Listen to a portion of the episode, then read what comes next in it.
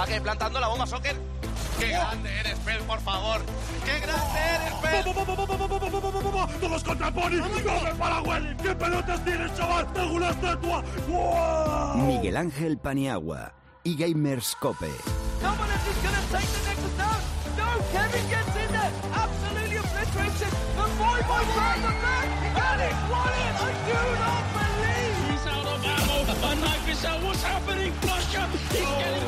Someone is just gonna take the next down. No, Kevin gets in there. Absolutely obliterated. The boy boy tries the back. He got it. Won it. I do not believe. He's out of ammo. And Mike Bissell, what's happening? Flusher. He's getting stabbed. He goes. He can. He got Flusher. It's going to be a 2v2. No balls left in there. It is. Hola amigos, bienvenidos al futuro y el futuro es ahora. Soy Miguel Ángel Paniagua y os doy la bienvenida a este episodio número 14 del programa de eGamerscope, show pionero sobre deportes electrónicos en una radio generalista. Os invito a todos a esta grieta azul del invocador para embarcarnos juntos en la nave que nos transportará durante aproximadamente 60 minutos alrededor del apasionante mundo de los eSports. En los mandos técnicos recuperamos hoy a don Javier Rodríguez. ¿Qué tal, don Javier? Y a mi lado, como siempre, está el productor, el hombre del programa, la persona que lleva sobre sus jóvenes hombros la responsabilidad de este show, que, es, que no es otro que Luis Millán. ¿Qué tal, Luis? Muy bien, Pani, ¿tú qué tal? ¿Qué tal la semana? Mucho mejor que la semana pasada. La Mucho mejor, bien, que- el ánimo bien, todo bien. Eso está bien. Pues nada, una semana interesante, ha estado bastante bien. La verdad que ayer estuve un poco enfadado porque se me llevó un autobús el retrovisor del coche. Anda. Que lo, lo tenía aparcado y no me hizo mucha gracia, entonces pasé un día un poco, un poco así, pero bueno, hoy ya se ha pegado con cinta aislante, así que hoy ya más contento. Vamos a hablar de coches hoy. Sí, vamos a hablar de coches, así que era, bueno comentarlo. Bueno, te recuerdo las redes sociales, como siempre, en Twitter somos arroba eGamerscope y en Facebook, facebook.com barra eGamerscope. Y sobre la encuesta que lanzábamos la semana pasada, casi 100 votos, preguntábamos si pasará G2 Vodafone la fase de grupos del MSI de LOL. Las opciones eran sí o no. Obviamente, el 59% han votado que sí, por lo tanto el 59% han acertado ya que consiguió G2 pasar esta fase. Luego nos comentará Fernando algo al respecto. Muy bien, don Javier, pues póngame Winfall de Fat Rat, la rata gorda. Vamos a, a presentar a los colaboradores.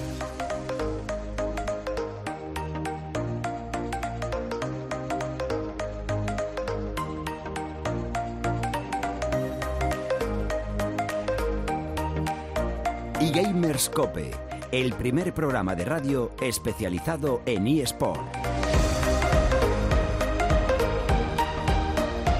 Muy bien, pues ya están aquí nuestros colaboradores, como siempre. A mi izquierda, Sergio García, Got, ¿qué tal? Buenas tardes, Pani. ¿Has comido Encantado. bien hoy? Hoy, la verdad, que bastante bien. Y muy buena compañía. Sí, señor. Y Fernando, ¿tú has comido bien hoy? ¿Buena compañía también? Sí, la misma que Sergio, afortunadamente. Hemos tenido un día completito hoy, así que a terminarlo con buena nota. Estupendo. Bueno, pues hay mucha, mucho que hablar, mucha información. Eh, pero vámonos ya con Alan Walker, Faded, esa canción tan bonita y que nos gusta tanto, para dar paso a nuestro primer protagonista de hoy.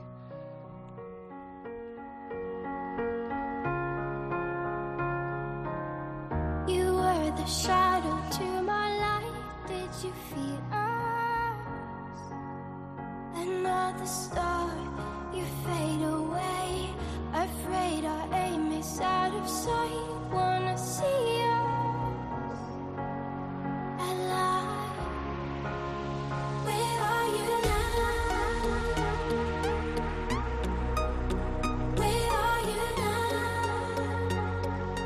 Muy bien, pues con esta canción que nos gusta tanto, por lo menos a mí, yo creo que a los colaboradores también, y a Luis desde luego, a don Javier también, vamos a presentar a nuestro invitado de hoy, un ah, jugador de un eSport ah, relativamente nuevo, pero que es muy interesante y sobre todo que ha tenido muchísima aceptación. Nosotros aquí dentro de la labor, aparte informativa, pedagógica que hacemos de los eSports, queremos darle bola al mayor número de videojuegos, de deporte electrónico posible.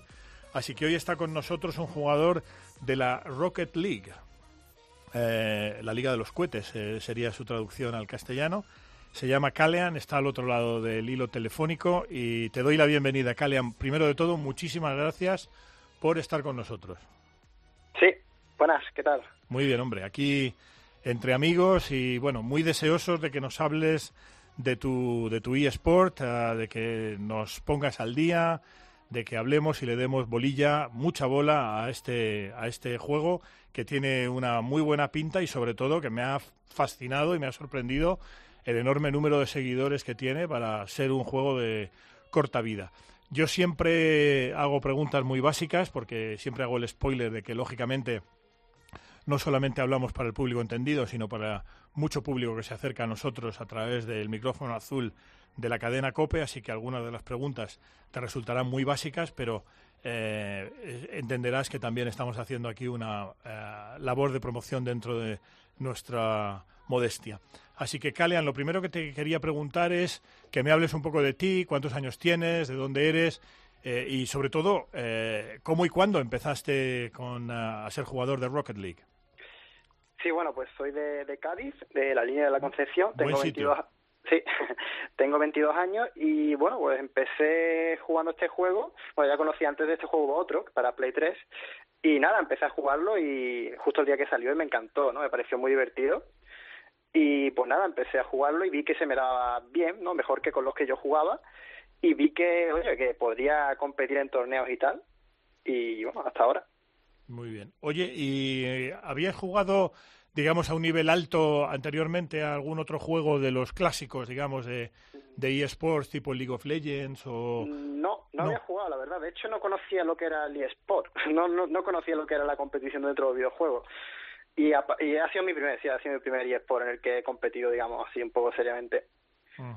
Estás en, un, en el equipo que se llama Existence, ¿no? Eh, sí. El, el nombre eh, suena en traducción directa a existencia, pero escrito es X6 y luego Tence, ¿no? sí, existen, eh, pero se pronuncia igual porque la X es y 6, Existence. Bueno, es un inglés un poco macarrónico, pero, pero está muy bien. Oye, y ah, háblanos, por supuesto, de, del juego de, Rocket League a priori y a nuestro técnico, que es uh, buen amigo también y que está siguiendo con nosotros esta, esta fascinación de los eSports le va a sorprender así básicamente cuando le diga que es un juego que consiste en que una serie de coches juegan al fútbol. Pero bueno, quiero que profundices un poco más en, en, eh, lo que es eh, Rocket League y, también, pues bueno, eh, que me hables de tu equipo y, y en dónde estáis jugando. En, sé que estáis en la LVP y tal. Pero bueno, vamos por partes. Primero de todo, háblanos de este juego que te apasiona tanto.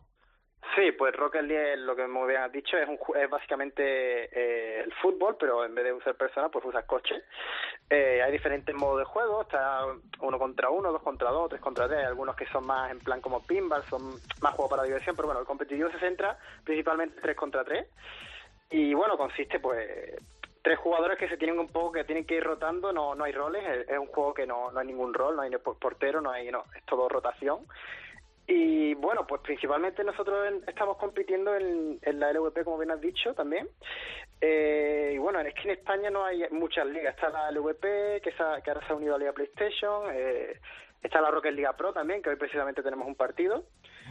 Y bueno, pues, pues eso a nivel español lo que hay ahora mismo. Esperemos que, crezca. Seguro que sí, porque el número de seguidores que tiene ya este juego es abrumador. Estamos hablando de decenas de de millones y como decía antes, es verdad que en el mundo de los eSports hablar de un año y medio eh, es como multiplicar por cinco en tiempo real, ¿no? Porque aquí hablamos, por ejemplo, de antigüedad, hablamos de jugadores antiguos, Kailan, eh, a gente que en 2007 o 2008 estaba jugando eh, eSports, pero sí es verdad que, que, me ha llamado mucho la atención el, el, gran número de seguidores que se han apuntado a este, a este juego. Dime una cosa, ¿el juego se en lo que concierne a eSports, ¿no? ¿Vosotros lo hacéis sobre PC, sobre eh, consolas, sobre...? Pues mira, te comento, sí, te comento, la, la LV para que se funciona con Liga PlayStation, pues eh, los torneos, digamos, los obliga a jugar en, en Play, tienes que jugarlo en Play. Pero normalmente las competiciones son para tanto para Play como para PC, incluso hay torneos de Xbox también, o sea que que en ese tema pues es bastante abierto. Sí, es multiplataforma, ¿no? Es un juego al que puedes eh, jugar desde diversas plataformas. Oye, investigando un poco sobre el juego me ha llamado mucho la atención, porque tú sabes que yo vengo del mundo del básquet, eh, me ha llamado mucho la atención que hay una, un apartado que se llama NBA Flag o bandera NBA. Explica un poco a la audiencia qué, qué es esto de la NBA Flag. Ah, bueno, eso, eso en concreto es un DLC Ajá. que sacaron, que o sea, tú pagas, no sé si eran 2 3 euros y te compraban la- las banderas que le, bueno, le puedes personalizar al coche le puedes poner la bandera del equipo que quiera de baloncesto. Pero bueno, también está el modo de baloncesto, que es lo que que es lo que sacaron con este DLC, ¿no? Que, que, que también puedes jugar al baloncesto. No es competitivo, pero bueno, te lo puedes pasar bien ahí intentando canastar. Es bastante difícil, ¿eh? Oye, y vais a estar, eh, me imagino que estaréis en el Gamergy, ¿no? En, en junio. Eh, sí, exactamente. Eh, yo, de hecho, me he clasificado para el torneo de uno contra uno, que será ahí en los días 23, 24, 25 de junio, y de 3 contra 3 también estamos clasificados. Así que, bueno, a ver si podemos a ver si podemos ganarlo. Estamos clasificados, hemos sido el primer equipo y, a ver qué tal. Oye, como equipo Existence, ¿cómo, cómo llegáis a, a uniros como equipo? Es decir, ¿cómo, cómo contactas con tus compañeros? Eh, eh, vosotros todavía, supongo, no tenéis esto que se llama gaming houses ni nada de esto. No. Pero, bueno, ¿cómo contactas con, con los compañeros? Porque al público en general, y esto nos lo, nos lo preguntan mucho, eh, le fascina mucho la idea, el concepto de, de cómo llegáis a conoceros, supongo que a través de las plataformas de streaming, no lo sé. Explícanos, Kailan, un poco cómo, cómo llegaste a conocer a los que van a ser tus a los que son tus compañeros y van a ser tus compañeros en el Gamergy. Bueno, pues realmente la mayoría de veces simplemente tú juegas y te encuentras con ellos en, en ligas españolas y ahí es donde lo conoces, ¿no? Compitiendo los conoces, pero mi caso fue ha sido más curioso porque la final de la Pro Series de Liga PlayStation eh, que jugamos, yo la jugué, bueno, yo por, en- por esa época estaba en, en el Valencia y Sports y eh, me enfrenté a ellos, es decir, a lo que hoy es mi equipo en la, en la final. Fue un mejor de cinco, que por cierto empezamos perdiendo dos partidos, nos motivamos y le remontamos y ganamos 3-2 la, la final esta de, de las Pro Series PlayStation y yo decidí, bueno, ya lo tenía decidido antes, dejar al equipo y unirme a- al equipo que gané en la final, que fueron ellos, el equipo que estoy, en el que estoy hoy. Bueno, es una, es una buena forma, ¿eh? Es un proverbio chino que dice, si no puedes con él, únete a él. O sea que... No, me refiero, le, le ganamos. O sea, sí, sí, sí, digo, pero sí, que pero- ellos se unieron a ti, no tú a ellos. No, fue de mi decisión de, de irme del Valencia e irme con ellos. Irte con ellos. Entiendo, entiendo. entiendo. Porque, bueno, le veía mejor, que jugaban mejor, muy, muy bien. Muy bien. Oye, ¿quién es el desarrollador de este juego? Eh, Sionix se llama la, la sí, con empresa. P, ¿no? Delante. Sí, pero se puede decir Sionix. eh. ¿Y esta es una compañía con radic- ubicada y radicada dónde? En- si no recuerdo mal, es San Diego, California. Si En no San recuerdo Diego, mal. sí, bueno, casi todas están por ahí, por California, Rayo también, ¿no? Muy bien. Pues, uh, Kylan, eh, has- hasta ahora un placer. Eh, ahora te van a interrogar, en el buen sentido de la palabra, nuestros ah, colaboradores, ah, Fernando Cardenete, Clord y Sergio García Gott, también Luis Millán, que es el productor del programa. Y Perfecto. nada, encantado de tenerte. Luego ya te recojo al final y, y ya te hago la, la última pregunta. Perfecto, muchas gracias, encantado. Hola, Kaelan. Lo primero, agradecerte que te pases por el programa.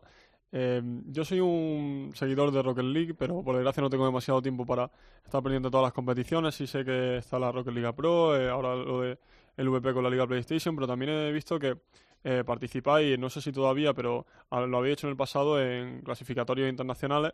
Eh, la LVP está retransmitiendo la, competición europea y me gustaría saber si tenéis perspectiva de futuro de participar en algún momento en la Rocket League Championship Series. ¿Cómo ves el nivel?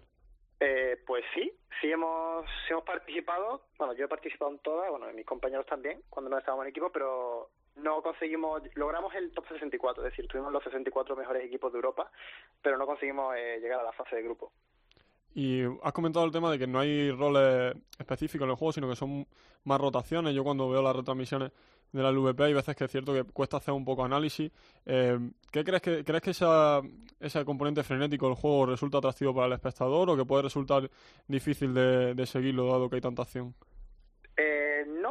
Que lo bueno que tiene el juego es que es un juego muy simple. Es decir, es, es marcar, es fútbol, aunque sea con coche, pero realmente la temática suele ser la misma. Entonces me parece que para el espectador, aparte que es un juego muy atractivo de ver, me parece que, que es bastante sencillo de, de ver. Igual no entiende detalles técnicos porque igual no lo ha jugado o lo que sea, pero, pero creo que se, que se entiende bastante bien.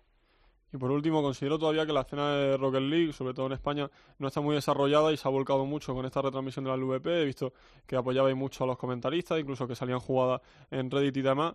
Y me gustaría saber si la propia liga os ha preguntado a alguno de los especialistas, de los jugadores, eh, vuestra opinión para futuras retransmisiones o para montar alguna liga más elaborada con PlayStation. Eh, sí, soy consciente de que algunos jugadores han ayudado a, a formar un poco a, los a los casters, ¿no? a resolver algunas dudas. Y bueno, me parece esto un primer paso para, para que avance y para que haya más ligas y más y más competición aquí en España. O sea, me parece un, un paso muy bueno este de la LVP. A ver si sí, que te dejo con, con God. Muchas gracias. Vale, gracias. Buenas tardes. Bueno, lo, lo mismo que, que Fernando, agradecerte que te hayas pasado por el programa. Y mi pregunta es, es bastante sencilla. De cara a las finales mundiales que se van a celebrar en apenas dos semanas, eh, danos una predicción, haznos una mini previa de, de, qué podemos esperar para gente, sobre todo como yo, que no seguimos mucho la escena del Rocket League. ¿En qué equipo fijarnos o, qué podemos esperar un poco de, esa competición? Pues bueno, el favorito, el, el, equipo que siempre es favorito en todo, en, bueno, hasta el tercer mundial, había tres mundiales, es Flipside, ¿no? Flipside es el equipo que, que siempre hay que tener en cuenta. Pero yo lo que he estado viendo es que creo que va a ganar Moki. Me parece un equipo muy sólido y con mucha skill individual, sobre todo.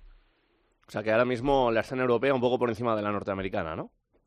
Sí, bueno, el primer mundial curiosamente lo ganó un equipo de Norteamérica que nadie se lo, vamos, nadie, nadie se lo esperaba. Tenían dado por hecho que ganara Europa, pero es que jugaron muy bien y ganaron precisamente a Flipside en la final. Así que no, no apostaría yo por Norteamérica, pero bueno, nunca se sabe. ¿Y los oceánicos los ven muy lejos o con posibilidades de por lo menos dar guerra? Pues sinceramente no los sigo. Sé que en el top mundial hay algún jugador de Oceanía, pero claro, no, no sé, no los he visto jugar, no sé.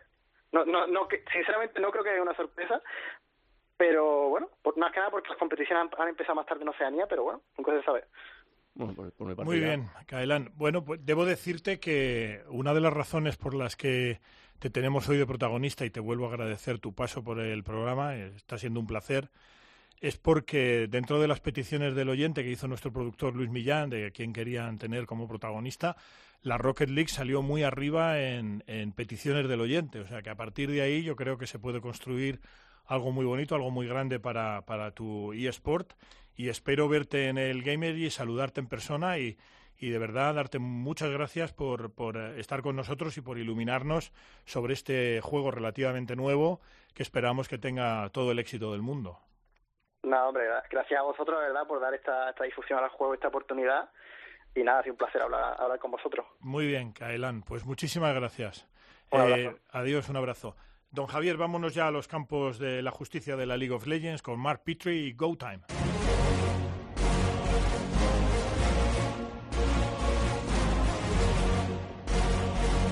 Miguel Ángel Paniagua y Gamers Cope.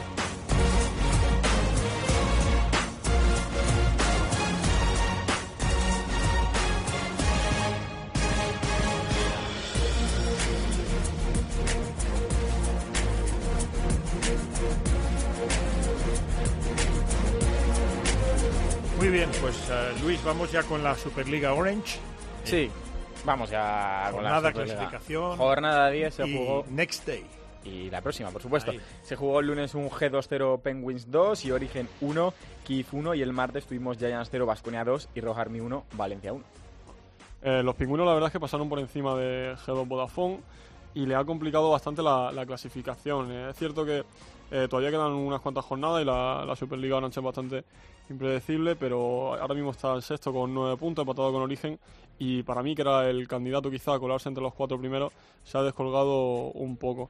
En el segundo día, no sé si lo has comentado Luis, estuvo bastante apretado en cuanto a subrogar mi Valencia eSport. La verdad es que el vigente campeón ha sufrido la baja de Rafa Lol, lo hablaremos después, pero dio sensaciones equívocas. La primera partida remontó más por los fallos de Valencia que por los suyos. Y en la segunda, curiosamente, empezó bien, pero luego se, se desinfló. Así que sigue sin convencer a su Rogarmi, que está ahí en quinta posición intentando colarse para Gamergy, pero lo tiene bastante complicado porque los cuatro de arriba eh, no se lo ponen nada fácil. Y eso que Kif empató tampoco deja buenas sensaciones y tiene el clasificatorio de la vuelta a la esquina, así que no se espera mucho de ello en Europa. Y el que sigue arrasando también es Vasconia, que con el split push, el, esa estrategia siempre funciona en España, pues sigue sumando puntos. Sí, sigue sumando puntos, sigue primero con 21, segundo Penguins con 16, tercero Valencia con 15, cuarto GIF con 14, quinto Roja Army con 10, sexto G2 con 9, los mismos que tiene origen en séptima posición, y octavo Giants. La próxima jornada, el lunes se juega Kiev contra Giants y Origen contra Roja Army, y el martes G2 contra Vasconia, y yo creo que el partido de la semana Penguins Valencia. Sin duda, yo creo que el martes es el día importante. Ese Penguins Valencia en cuanto a nivel es el más relevante, además porque Penguins es el único equipo que por puntos sigue un poco a la caza de Basconia, que además recordamos que tienen un partido atrasado precisamente entre ellos el día 22 de mayo, así que ese partido puede prácticamente decidir si Vasconia termina la temporada como líder, así que habrá que estar pendiente el martes y también el lunes el último partido entre Asurrogan y Origen puede también decidir un poco la dinámica de la tabla baja. Muy bien. ¿Cuándo se produce el corte para definir ya los equipos que van a la, a la Final Four de Game Engine?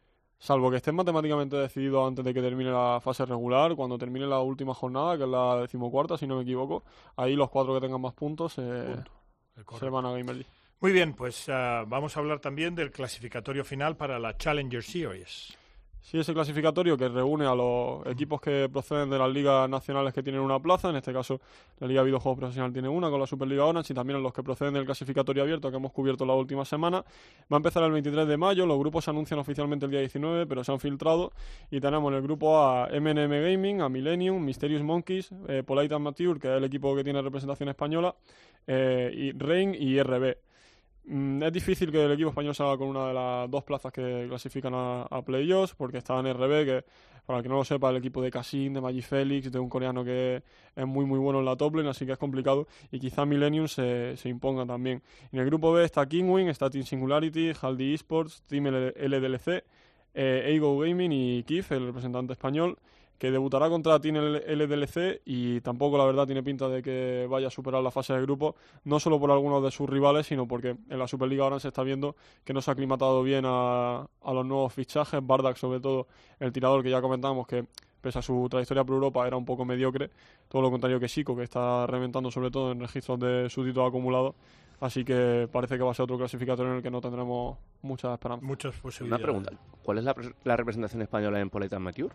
Eh, Mature, por la sigla se puede ver que Spam es el equipo que antes competía con, eh, con, esa organización en la segunda división y que con los cambios de la normativa eh, se vieron forzados de una manera u otra a abandonar el club y se presentaron a través del Ragnarok, que es la plaza de, Suecia, y bueno, de los países nórdicos.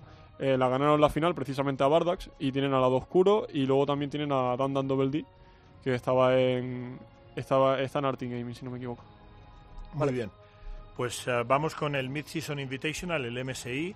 Y aquí, Fer, tengo que preguntarte por SK Telecom, por Flash y por uh, G2. SK Telecom que ha terminado 8-2, ha pasado como eh, primero indiscutible, aunque haya pinchado esos dos partidos, no hay que tenerlo, en mi opinión, demasiado en cuenta. Es el único equipo que ha estado a la altura de las expectativas. También sabemos que los coreanos suelen bajar un poquito el pistón en cuanto saben que están clasificados. Le dejan todas las cartas a su oponente, no se toman tan en serio las partidas. Y yo creo que en una eliminatoria van a, van a volver a enseñar su, su verdadero nivel. En cuanto a Flash Wolves, venía como quizá el aspirante un poco a dañar a SK Telecom, no solo por el nivel que había mostrado, sino porque ha sido durante los últimos años la kriptonita de, del mejor equipo de la historia. De hecho, es uno de los pocos, si no el único equipo activo que todavía tiene un récord positivo contra SK Telecom. Pero venía, todos los equipos que están en el Mississippi Invitational prácticamente lo han conseguido clasificándose a través de sus ligas porque han entendido muy bien la sinergia entre mid y jungla, que es un concepto muy importante en el metajuego actual.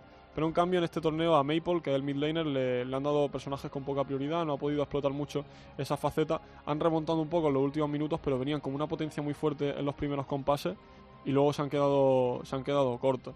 En cuanto a G2, se ha conseguido clasificar en tercera posición, aunque no ha tenido el mismo récord que el Flash Wolf, pero tenía la ventaja del récord directo contra ellos.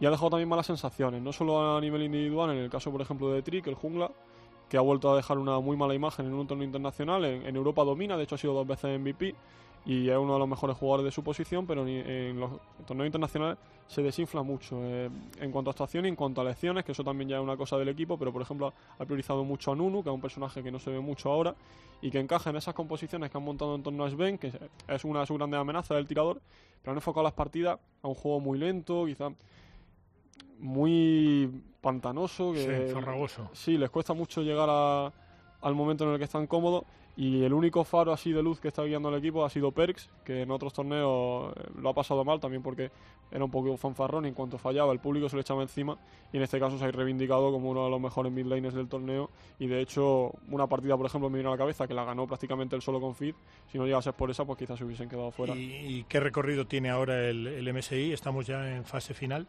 Sí, estamos en los playoffs, se, se juegan viernes, sábado y domingo las semifinales. Primero será la de SK Telecom contra Flash Wolves, que yo creo que es bastante interesante porque hasta ahora estos dos equipos solo se han enfrentado en situaciones de mejor de uno, que como decimos no son del todo representativas, y por fin se va a poder ver un mejor de cinco, que en teoría debería ser un 3-0 para SK Telecom, por lo que hemos dicho, de que se lo toman más Ajá. en serio en esa fase, pero si Flash Wolves juega como, como sabe, a su verdadero nivel, y en cuanto coge una oportunidad Puede volver a ser kriptonita, ¿no? Sí, pero yo creo que solo durante un partido. eh. Ajá. Para los fans de Dragon Ball, cuando mata a SK Telecom vuelve como Freezer. Es decir, sí, vuelve. sí. Esta es mi verdadera forma ahora. Y no creo que no creo sean capaces de sobreponerse. El sábado tenemos la eliminatoria en la que juegan los europeos contra Team WE, el equipo chino, que fue el primero grande de, de su región y ahora parece estar recuperando un poco la gloria. A mi parecer, eh, ofrece una versión mejorada de lo que puede dar G2, por lo menos en este torneo. Y si no se ponen las pilas en los primeros minutos, que han demostrado poder hacerlo porque a Flash World le reventaron en 10 minutos. Si no sacan esa cara, quizá probablemente sufran porque Team WE es muy bueno en los últimos minutos, que es lo que se está orientando G2, pero además ha demostrado tener una faceta superior en, lo- en los primeros compases.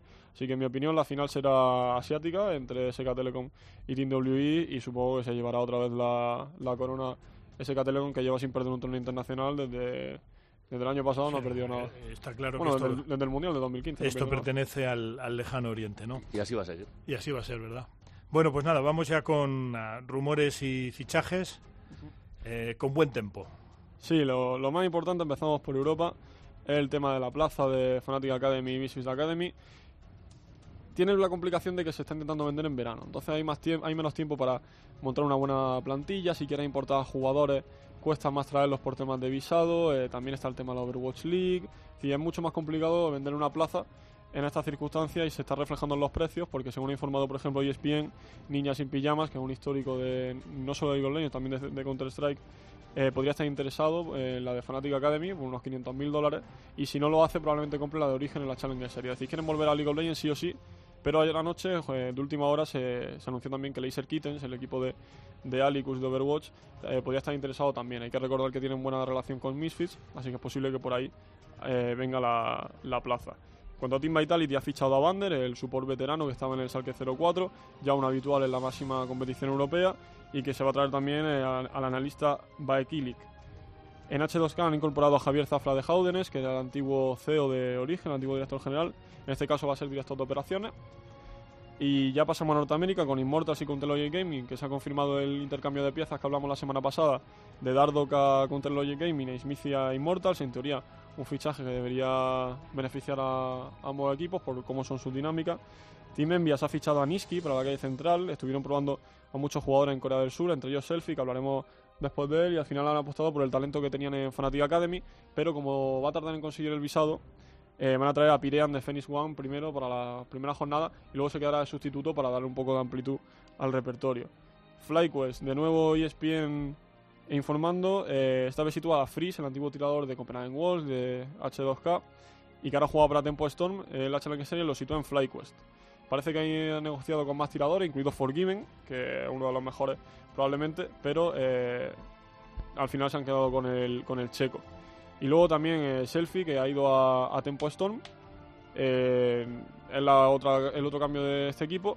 Y poquito más. Hay movimientos en Turquía, que han fichado, por ejemplo, Dark Passage a Zincroft, el antiguo jungla de origen, a Tritz, el antiguo support de Giant Solid de Brave, y completan la, la plantilla con Broken Blade, con Holy Phoenix, otro tirador que también pasó por España. Y luego Blumigan de entrenador, un conocido también por su paso como analista en Fnatic.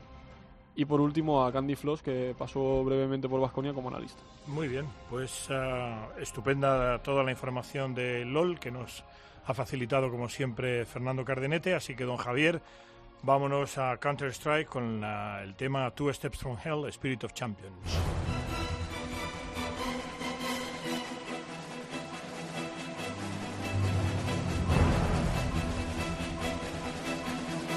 eGamers Cope, tu programa sobre eSport en Cope.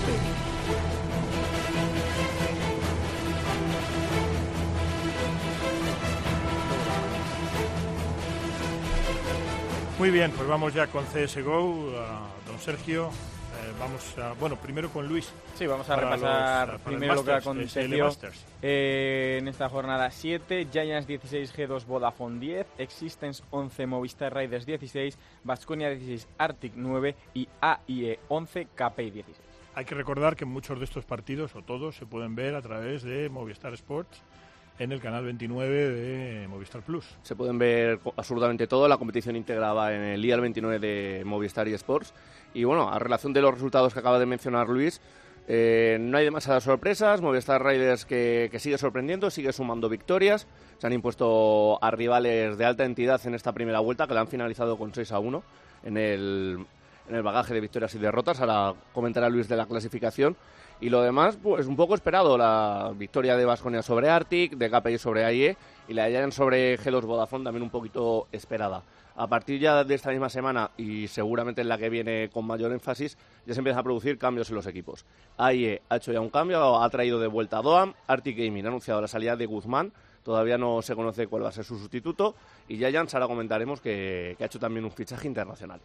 Bueno, repasamos la clasificación de esta primera vuelta que ya ha terminado. Movistar Riders en primer lugar con 18 puntos, segundo G2 Vodafone con 15, tercero Vasconia con 12, los mismos que KPI cuarto y que Giants quinto, sexto Existence con 9, séptimo Arctic con 6 y no ha sumado ningún punto en esta primera vuelta AIE. Así que para la segunda vuelta, que comienza el próximo martes 22, tenemos jornada el martes y el miércoles. El martes KPI, Movistar Riders, AIE, Giants, Vasconia, G2 y Existen Arctic. Y el miércoles Arctic KPI, G2 Vodafone Existence, Giants Vasconia y Movistar Riders AIE. Muy bien. Cuéntanos la actualidad. No, ya en la actualidad, pues el fichaje que comentaba de Giants, OW, un jugador danés de.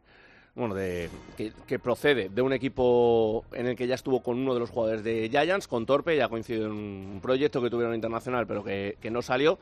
Van a tener una alineación de seis jugadores, por lo que por el momento no se anuncia la salida de nadie, simplemente pues para dar rodaje y por lo que han comentado por redes sociales, para paliar los efectos de los compromisos académicos de uno de los jugadores que no va a poder dedicarse al 100% en los próximos meses. Competiciones de este fin de semana pasado, pues Penta, el conjunto alemán, se ha llevado la final de la temporada número 24 de SEA, de Mountain Dew League. Sorprendente porque se ha impuesto a Big, que era el principal favorito al título, por 2 a 0, además con contundencia, y dejando a otro de los favoritos, como es Gottsen, en tercera posición. El minor europeo que ya conoce los equipos que van a disputar el clasificatorio previo para esa fase también previa, valga la redundancia, de cara al mayor, son 16 equipos. Lamentablemente no vamos a tener representación española, ya que el último integrante que ha sobrevivido los clasificatorios, Capey, cayó en octavos de final del último evento, así que eh, por ahí no vamos a tener representación. Immortals, un club norteamericano que tiene equipo brasileño, ha realizado un cambio. Ha anunciado la salida de momento al banquillo de FNX, un jugador que además es curiosa su historia porque ya es conflictiva. Salió de SK hace unos cuatro meses, más o menos, por un supuesto lío de faldas. Madre mía. Ahora ha salido por motivos internos de otro equipo, solo os ha dicho motivos internos, y aquí ha venido la discordancia porque en el comunicado del club han dicho que han tomado la decisión de mandarlo al banquillo y buscar otras opciones y que escuchan ofertas sobre él y al día siguiente le ha dicho que ha sido él el que ha tomado la decisión de irse al banquillo y que también está escuchando ofertas. Cosas que pasan. Sí, sí. Y de momento, pues hay dos principales candidatos a, su- a ocupar su puesto: KNG, un jugador brasileño bastante veterano, y por otro lado, Horby, un joven de 18 años que de momento está compitiendo en Portugal. Muy bien. ¿Algo más? De momento, Pues nada, don Javier, vámonos ya a otras ligas de eSports, eh, que hoy tenemos además mucha información.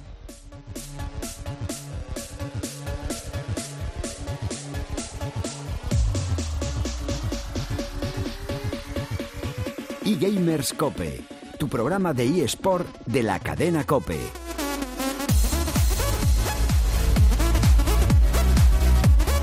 Bueno, pues con este homenaje que hacemos a Olot, otras ligas, otros deportes del programa Hermano Tiempo de Juego, con el gran Fernando Evangelio y el super grande Pepe Domingo Castaño, nosotros le llamamos Sole, otras ligas de eSports. Vamos primero con ah, COD, Call of Duty de la LVP, eh, resultados, clasificación Sí, y próxima jornada con el gran Luis Millán. Vamos a repasar la jornada 10 que tuvo lugar la semana pasada. El miércoles se jugaron PAM 1, Monkeys 3 y Team MRN 2, Giants 3. Y el jueves tuvimos Basconia 1, Movistar Riders 3 y Heretics 3, Kiev 2. La clasificación la sigue comandando Giants con 27 puntos, segundo Heretics con 24, tercero Monkeys con 18, cuarto Team MRN con 12, quinto Vasconia también con 12, sexto, séptimo y octavo empatados a 9 puntos Kiev, PAM y Movistar Raiders que desde que ha comenzado esta segunda vuelta ha ganado los tres partidos que, ha tenido. Y para, esta jornada 11, hoy miércoles tenemos Movistar Riders Kiev, Vasconia Giants y para mañana Team MRN Monkeys y Heretics PAM. Muy bien, Heretics, ¿qué tal? Heretics pues sigue ahí detrás de, de Giants, perdieron en, perdieron esa, esa diferencia la semana pasada contra, contra Movistar, así que nada, de momento le sigue sacando Giants tres puntos, pero, Bueno, les pero dejamos ben- viento bendecidos a los, a los heréticos, a los herejes. Muy bien, pues ah, vamos a hablar también dentro de la COD, de la eh, Call of Duty, de la All Pro League, la Liga Búho. Bueno, más que- la, es la Call of Duty World League. Ya, ya, pero All es Búho. Sí, sí, desde luego, que ha finalizado la fase de grupos de su primera etapa. Esto, eh, parecido a League of Legends, tiene varios splits. En este primero se ha contado con 16 equipos, al igual que habrá posteriormente en el segundo, de los cuales 9 proceden de Norteamérica, 6 de Europa y uno de la región de Asia-Pacífico. El formato que han utilizado es de cuatro equipos a cada, a cada grupo, de los cuales los dos primeros pasan al bracket de ganadores, el tercero al bracket de perdedores, por lo que todavía no cae eliminado, y solamente los últimos de cada grupo son los que caen eliminados. Una vez finalizada esa fase, tenemos a Envias, Splice, Evil Geniuses, Face Clan, E-United, Luminosity Gaming, Optic Gaming y Enigma Six como clasificados al Winners Bracket. Al de Losers tendremos a Minfreak, que es el equipo de Asia Pacífico y que ha sido una grata sorpresa, Rise Nation, Epsilon eSports y Elevate de Europa. Cayendo eliminados Cloud9, Fnatic, Millennium y Red Reserve de Europa. Aquí un poco lo único sorprendente, más que sorprendente, lo único llamativo, es eh, la superioridad norteamericana en el Call of Duty, ya que de nueve participantes solo ha caído uno eliminado. Wow. Y de seis de Europa, la mitad han caído eliminados. Así fuera. que dominio norteamericano.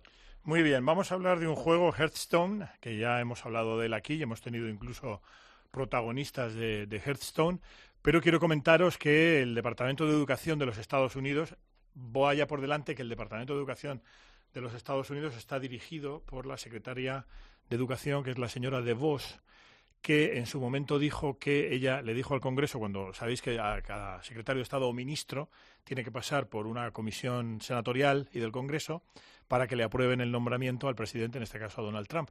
Y ella dijo, y abro comillas, la verdad es que yo no entiendo mucho de educación, cierro comillas. Pero bueno, dicho esto, el Departamento de Educación de los Estados Unidos va a potenciar Hearthstone eh, como un juego que es capaz de ayudar en el colegio a estrategias, a diseñar, eh, bueno, pues aparte de estrategias, eh, conceptos, a, visualizar, en fin, es un juego que consideran muy intelectual. Yo llevo años eh, con una campaña junto al gran Leoncho García, entre otros, el gran experto en ajedrez, intentando que el ajedrez tenga más presencia en las escuelas, pero Hearthstone es un juego que en los Estados Unidos se considera muy de, muy de cabeza y que puede ser muy útil para, sobre todo, los pequeñines, para, para los niños en cuanto a estrategia y demás. No sé si estás de acuerdo conmigo, Fer.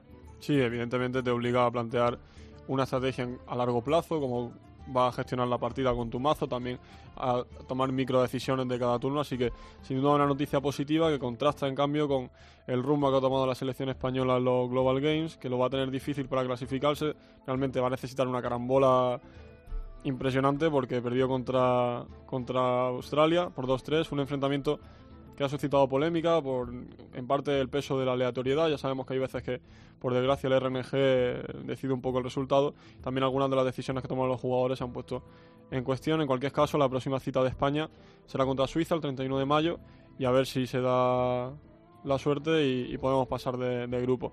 También no sé si recordáis que hace una semana hablamos de un torneo que se celebraba en China, entre Sí, China y Europa, China y Europa. que tenía como premio un Ferrari.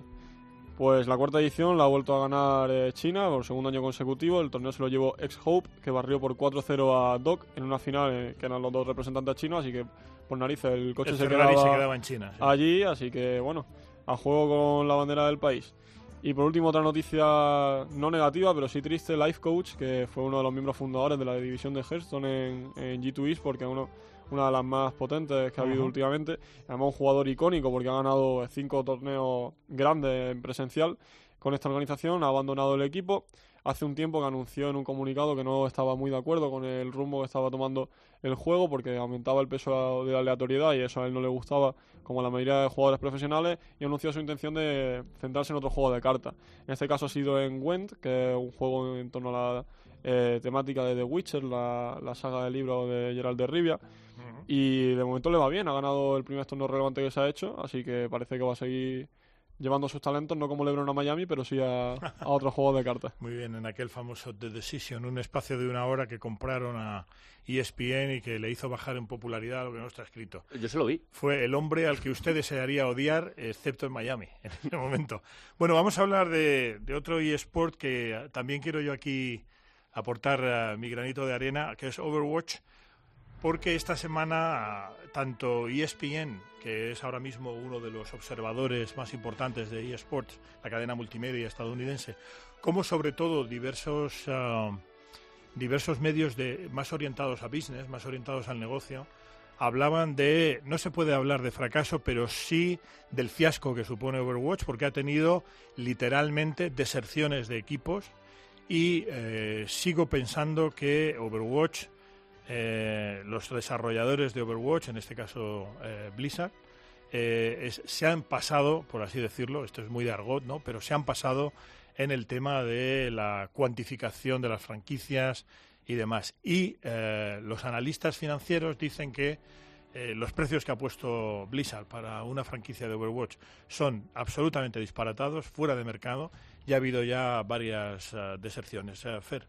Sí, antes de darle paso a Sergio, tenía preparado un par de cosas sobre Overwatch. En, en- al hilo de lo que comentaba, no solo no están eh, dando unas proyecciones realistas, eh, según lo que comentan los expertos, los expertos, sino que encima se han mostrado hostiles a las filtraciones o a la información que está publicando la prensa en torno a la Overwatch League, que realmente es la única que hay porque ellos permanecen con la política del silencio. Eh, Prometieron, eh, por ejemplo, que empezarían en el tercer cuatrimestre de 2017, ya todo apunta a que se va a retrasar. Dijeron hace tres meses que iban a empezar a anunciar propietarios. Los únicos que se conocen más o menos han sido por eh, periodistas y en un comunicado bastante cuestionable en mi opinión. eh, no solo no dijeron nada de lo que está pasando, sino que encima le lanzaron un- una puya a los medios diciendo que a ver si eh, se tenía más en cuenta las posibles intencionalidades de los que filtraban. Así que bastante mal Blizzard, por lo menos en mi opinión, en cuanto a comunicación. Hace muy mal en matar al, al mensajero y por ahí vamos mal.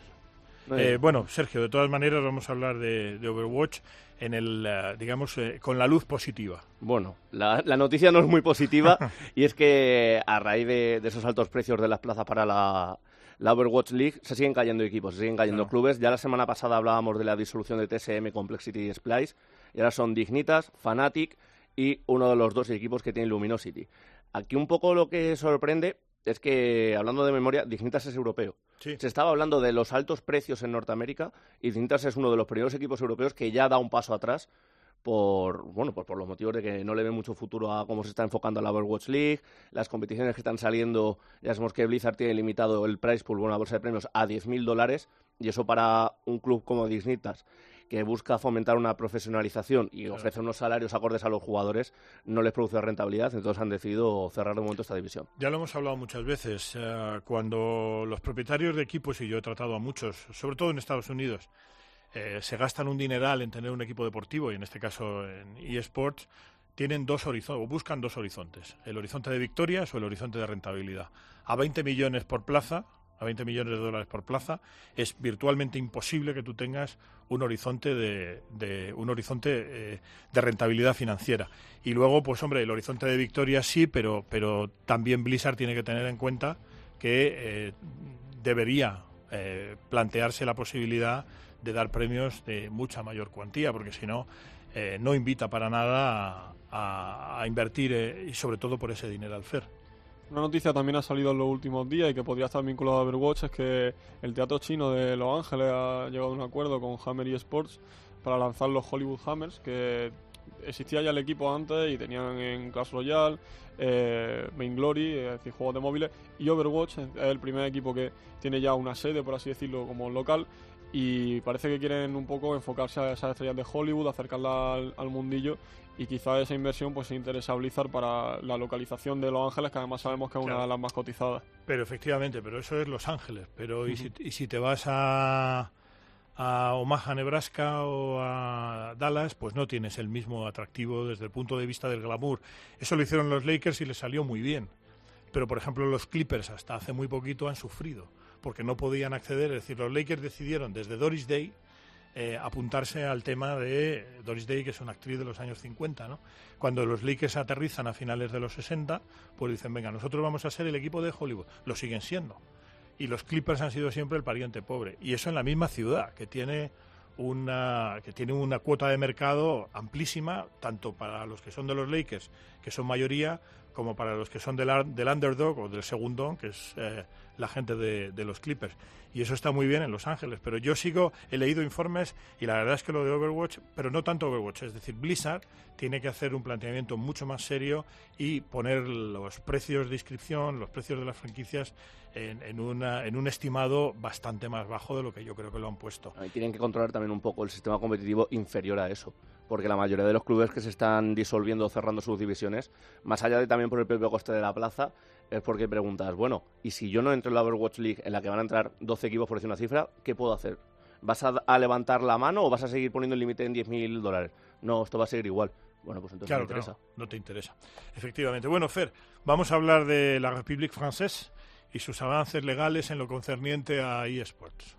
Sí, el gobierno francés que avanzó el pasado miércoles en el reconocimiento legal de los deportes electrónicos al aprobar un decreto que incluye eh, unas pequeñas modificaciones de la ley de, de República Digital eh, y del Código de Trabajo. No incluye todo lo que voy a decir porque es un poco más técnico, pero básicamente se ha definido que es un gamer, que es aquel jugador de videojuegos que participa en competiciones profesionales a cambio de una remuneración otorgada por una, por una empresa autorizada por el Ministerio Digital. Se ha establecido los contratos deben de ser de carácter temporal, como en el deporte tradicional, aunque hay alguna peculiaridad en cuanto a duraciones excepcionales, dependiendo del juego y las características de la competición. Se prohíbe a los menores de 12 años competir por dinero. También han puesto algunas eh, restricciones en tema de bolsas de premios y, y participantes. Y por último, ob- obviamente, la ley está para cumplirla y si no, si no es así, si se viola, habrá multa económica e incluso cárcel. Muy bien, me parece muy bien porque uno de los aspectos que tiene eh, que eh, mejorar francamente el mundo de los eSports y particularmente en Europa es la regulación. Ya no digo en España, por supuesto, pero eh, estar adecuadamente regulado. Hay que recordar una vez más que los Estados Unidos en ese sentido fueron pioneros cuando concedieron visa de jugador profesional a varios jugadores, creo que de la República Popular China, ¿no? De- El de- primero fue Ship Tour, pero no me acuerdo bien de su Bien, lugar de, de- de procedencia. su lugar de procedencia, Sí, pero bueno. sonar del sudeste asiático. del Puede sudeste ser. asiático. Sé que sí. fue en 2013. O de Singapur o de por ahí. Pero lo que sí es verdad es que en 2013 ya el Departamento de Estado y el Departamento de Justicia determinaron que estos, eh, y estos gamers eran ah, jugadores profesionales y tenían el mismo tratamiento que un esquiador que pueda ir allí a entrenarse a Aspen o que pueda ir a, a competir. Por lo tanto, Francia, como siempre, pues muy por delante en el, en el tema de legislación deportiva, que para mí es una, junto a la alemana, es una de las mejores de, de Europa. Bueno, Sergio, vamos con Street Fighter.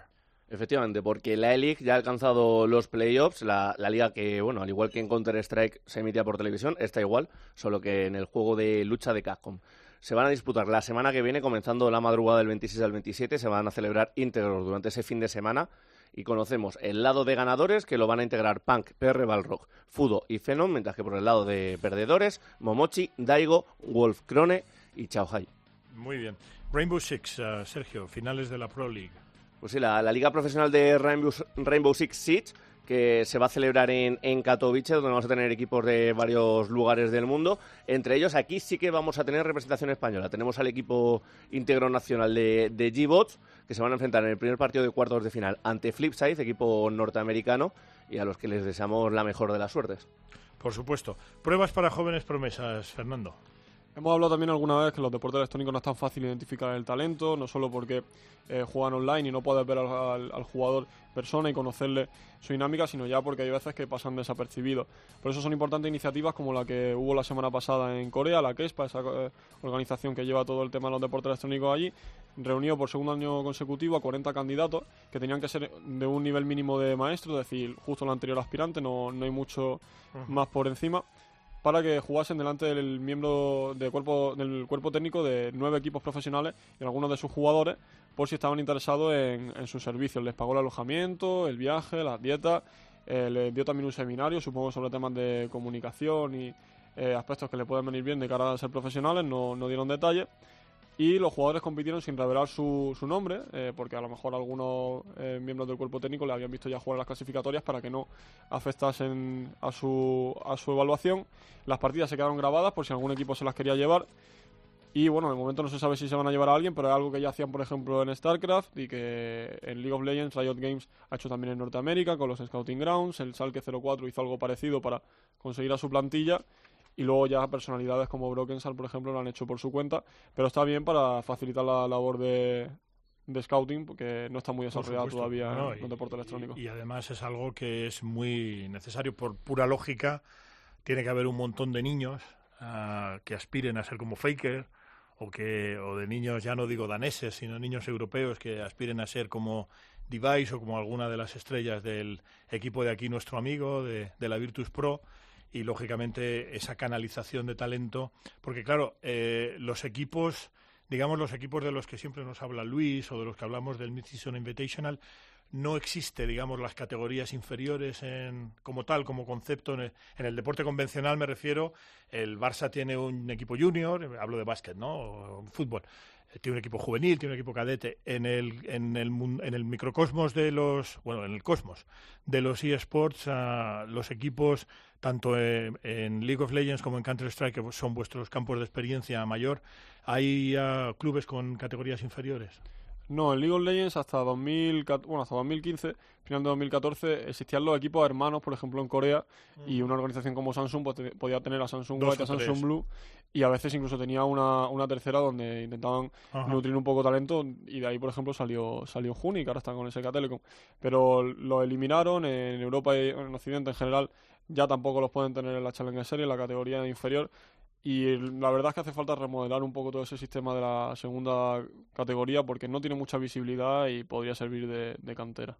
Y, y en Counter-Strike, Movistar no tiene un equipo cadete, digamos, ¿no? O, o juvenil. No, Movistar lo que sí que hizo cuando hizo el fichaje del equipo que tiene ahora mismo en SL Masters es que el anterior, en el que estaba yo, lo pasó como a un filial, pero humo. Sí, en plan, Eso fue humo. ya, ya, ya. O sea, el equipo ya está disuelto, cada uno se fue por un lado. Entiendo. Era simplemente porque quedaba feo No, decir es- que prescindían de un equipo. Claro, claro, bueno, es curioso y es un tema que en algún momento cuando volvamos aquí a tener a gente de la LVP o así, pues ya, ya lo comentaremos, porque sí que de lo que es el vis a vis con el deporte convencional sí que es un tema que por lo menos a mí me, me llama la atención. Fer, eh, de Papis, Smite. Smite es un juego del que no hemos hablado todavía, tendremos que traer probablemente un jugador de papis. Básicamente es un MOBA como League of Legends o Dota, lo único que está en- ambientado en la mitología griega y la cámara es un poco diferente, se juega también en tercera persona, pero la perspectiva está más baja, ves más lo que es la figura como si estuviese justo detrás del personaje. Y lo que ha sido la actualidad es que de Papis, eh, un equipo completamente español, después de tres años de, de trabajo ha conseguido ascender a lo que sería la LCS de League of Legends, a la Smite Pro League, y lo veremos peleándose contra los mejores, así que habrá que traerlos por aquí para hablar Sí, también de este eh, juego. Toma, don, Luis Millán ya está tomando nota aquí para, para traer a alguien de, de, de Papis, probablemente, ¿no? Hay que darle mucha, mucha bola a todos los eh, eSports, no solamente a los más conocidos. Y finalmente, Fer, te toca a ti también, a Tencent. eh, pones aquí El sueño de todo gamer, que es un eh, título muy... eh, Esto ha sido cosa suya, ¿eh? Sí, sí, Yo- sí, sí. Me dijo, digo. "Ah, es una locura mía, tal. El sueño de todo Por, por terminar el programa con una noticia un poco más anecdótica, Tencent, que sabemos que es la compañía propietaria Ajá. de Riot Games, también de Supercell, es decir, un gigante chino ha anunciado que va a construir, eh, no ha dicho fecha, pero ha dicho que va a construir una ciudad gamer eh, en colaboración con la ciudad de Wuhu y pretende incluir un parque temático, una universidad de deporte electrónico, un parque cultural y creativo, un parque de animación, una comunidad un poco a los Silicon Valley pero enfocada al mundo de los videojuegos y por eso el tema de el sueño todo gamer Pues- porque un piso allí tiene que estar súper cotizado en esta comunidad. Y ya te digo que estos de Tencent son capaces de hacer eh, no ya una ciudad, sino una región, eh, si se lo proponen, porque, eh, entre otras cosas, y tú lo has dicho muy bien, compraron Riot Games por una pasta descomunal que, como hemos dicho en alguna ocasión, hizo todavía más ricos a los chicos de, bueno, a los chicos, a los señores, ¿no? Eh, desarrolladores de Riot Games, todos van con su Ferrari rosa y no precisamente ganado en competición, pero en el mundo del baloncesto Tencent tiene un acuerdo con la NBA para desarrollar la NBA en China. Y eh, analizando los números y hablando con alguien de la NBA, me decía que eh, Tencent, que es un gigante de Internet y de, las redes sociales también, am, casi tiene el monopolio prácticamente, pero que en, eh, en China hay 300 millones de licencias de baloncesto. Es decir, hay casi más licencias de baloncesto que habitantes hay en Estados Unidos.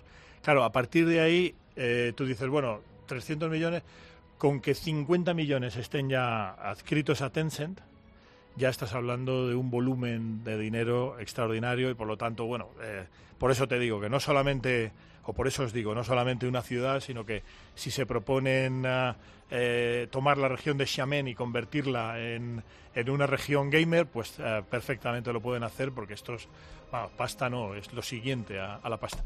Muy bien, pues don Javier, vamos ya con Candyland Tobu, estamos ya descendiendo, vamos con luego con Luis, redes sociales y demás.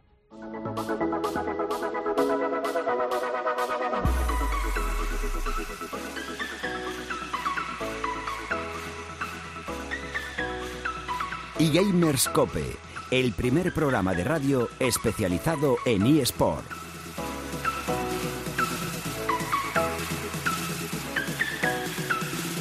Muy bien, pues con la nave ya casi en descenso y a falta de un debate pequeñito que quiero tener, eh, don Luis, vamos a hablar de la jornada que viene y luego también pues encuesta y todo las redes sociales. Sí, primero recordamos nuestras redes sociales, como siempre en Twitter somos arroba eGamerscope y en Facebook facebook.com barra eGamerscope. Y la pregunta que lanzamos, la encuesta que lanzamos para la semana que viene es quién va a ganar el MSI de, de LOL. Y las opciones que damos son SK Telecom T1, Team WE, G2 Esports y Flash Wolves. Apúntame a mí SK. SK, ¿no? Ese ya. No, hombre, pero... Apuestas a lo fácil, ¿eh? claro, claro. Hay que, Hay, que buscar la sorpresa un Oye, poco. mira, he, he acertado la, la Final Four de la NBA, ¿eh? No, por el, no, han, no han seguido el mismo camino, pero hay que ir a lo sencillito. Se ha ¿no? acertado yo también, en un cuadro que hice. Vamos, me refiero a las finales, no es exactamente la Final Four, sino las finales de conferencia. Muy bien, eh, recordáis que eh, no hace muchos programas hicimos un, esto un debate rápido que eh, lo copio de un programa de Estados Unidos donde en poquísimo tiempo hay que decir sí o no, tal.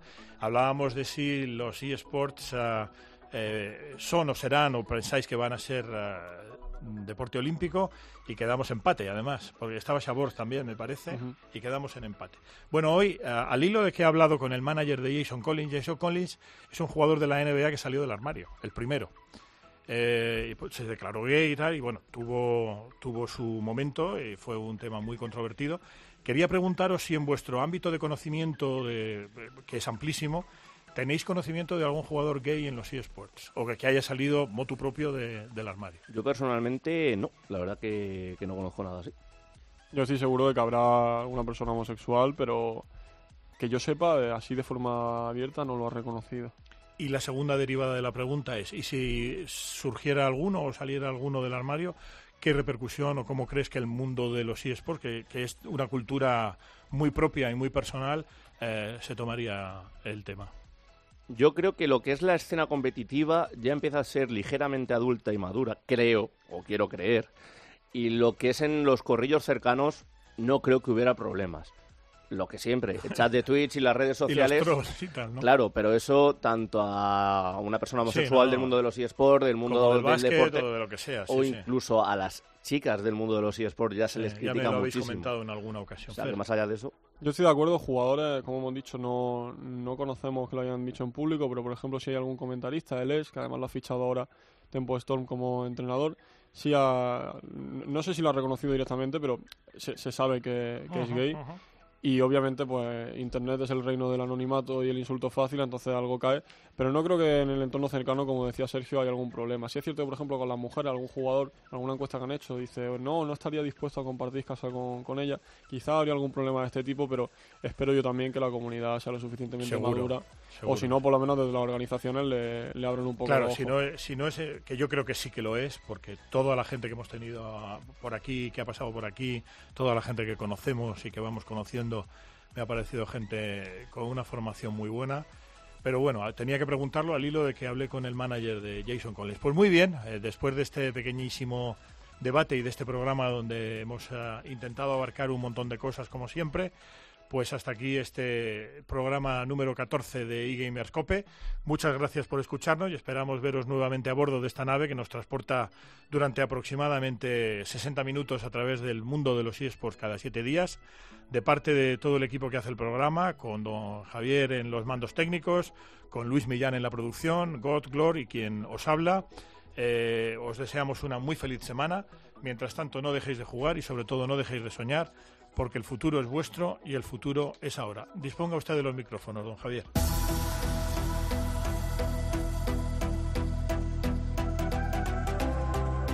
Va que plantando la bomba, Soccer. ¡Qué grande eres, Pel, por favor! ¡Qué grande eres, Pel!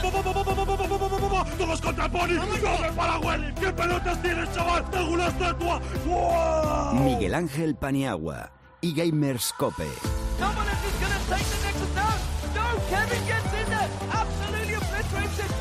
He's out of ammo!